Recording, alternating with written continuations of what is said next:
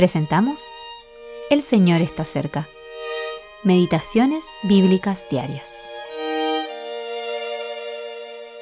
Meditación para el día 6 de julio del 2023.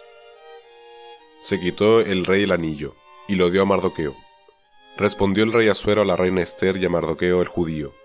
Escribid, pues, vosotros a los judíos como bien os pareciere en nombre del rey, y selladlo con el anillo del rey que el rey daba facultad a los judíos que estaban en todas las ciudades para que se reuniesen y estuviesen a la defensa de su vida, prontos a destruir y a matar y acabar con toda fuerza armada que viniese contra ellos. Esther capítulo 8 versículos 2, 7, 8 y 11. Después de la cautividad en Babilonia. Décimo novena parte. Un nuevo decreto. El malvado Amán fue colgado en la horca que él mismo había preparado para Mardoqueo. Pero el decreto asesino de Amán seguía en vigor, pues las leyes del imperio persa no podían anularse ni cambiarse. Dios nos dice que el cielo y la tierra pasarán, pero su palabra permanecerá para siempre. Salmos 119-89. Cuando alguien trata de ocupar el lugar de Dios, dictaminando que lo que ha decidido no puede cambiarse, está condenado a la ruina y al fracaso.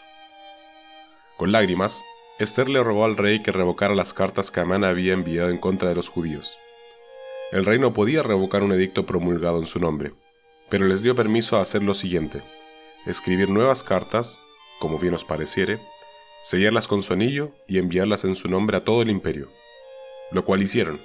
Estas cartas autorizaban a los judíos a defender sus vidas, esposas e hijos y a saquear las propiedades de sus enemigos, el mismo día en que estaba prevista su propia destrucción.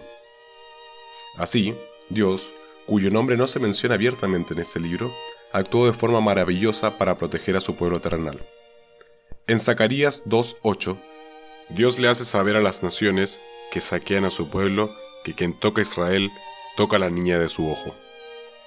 A pesar de toda la infidelidad de los hijos de Israel, el amor de Dios por ellos nunca ha cambiado. Al ver cómo ha cuidado a su pueblo, ¿Dudaríamos de su fiel cuidado por los cristianos de hoy en día? Somos su pueblo celestial, por el que Cristo se dio a sí mismo. Tito 2.14. Él mismo ha dicho, No te desampararé ni te dejaré. Hebreos 13.5. Eugene P. Feder Jr.